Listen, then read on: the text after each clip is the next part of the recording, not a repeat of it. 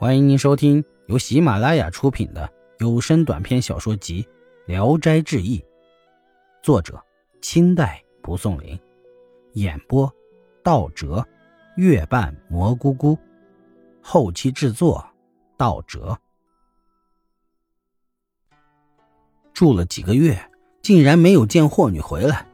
一天晚上，听到客房里有吵闹的饮酒声，黄生偷偷去看，只见二位客人。身着戎装坐在上座，一个头上裹着豹皮的头巾，威严的像是天神。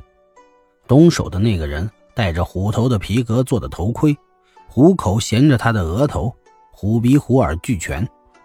黄生惊骇的回来，把这事儿告诉了阿美。二人猜测了一通，也弄不清楚霍氏父子是什么人。夫妻二人感到疑惑难解，很畏惧。二人谋划着迁到别处居住。又恐引起霍氏父子的猜疑，黄生说：“实话告诉你，那去南海的人，即便回来当面对证已定，我也不能再住在这里。现在我想带着你离开这里，又恐怕你的父亲说别的，不如我们二人暂且分手。两年当中，我必定再来，你能等待就等待。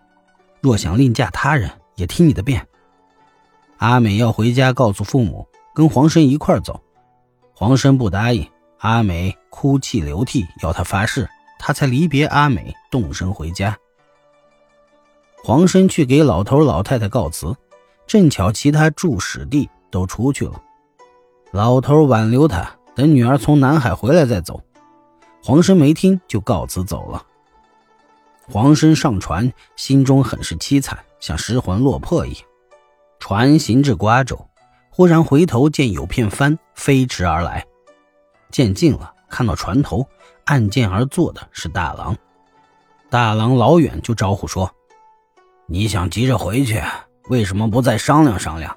撇下夫人自己独身走了，两三年的时间，谁能等待呢？”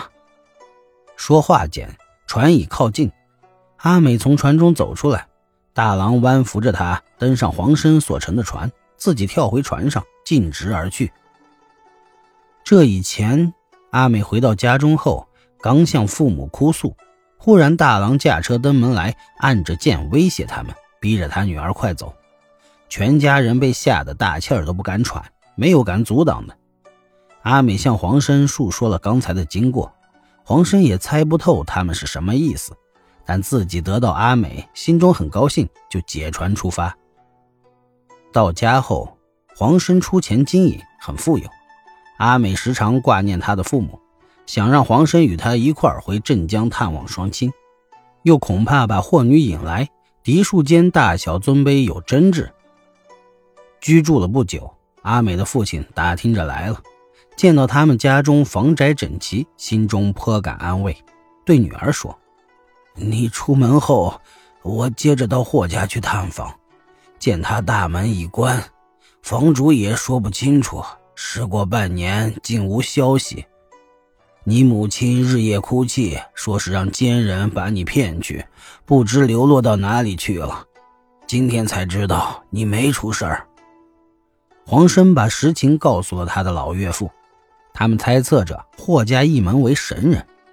后来，阿美生了个儿子，就取名叫仙赐。到十多岁，母亲让他去镇江、扬州。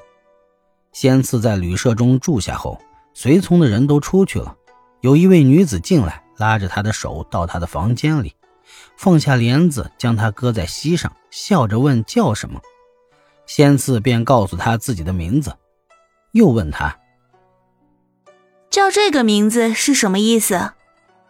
孩子答说不知道。女子说。回去问你的父亲便知道。就为他在头上挽了个髻子，摘下自己头上的花给他簪上，又拿出一副金串戴到他的手腕上，又将黄金放到他的袖子里，说：“拿去买书读。”仙次问他是谁，他说：“你不知道你还有一个母亲，回去告诉你父亲，朱大兴死了，但没有棺材埋葬。”应当帮助他，不要忘了。老仆人回到旅店后，不见了仙赐，寻找到另一室中，听到仙赐正与人说话，从外向里一看是老主母，在帘外轻微咳嗽，好像是有话要给他说。女人把仙赐放到床上，恍惚间已经看不到了。仆人问旅店的主人，并没有人知道。数天后，从镇江返回，把这事儿告诉了黄生，并把所馈赠的东西拿出来。黄生听罢，感叹不已。等到去询问朱大兴的消息，他已经死去三天了，尸骸暴露在外，未能埋葬。黄生给了他家很多钱，便厚葬了他。本集演播到此结束，谢谢大家的收听。喜欢请点赞、评论、订阅一下。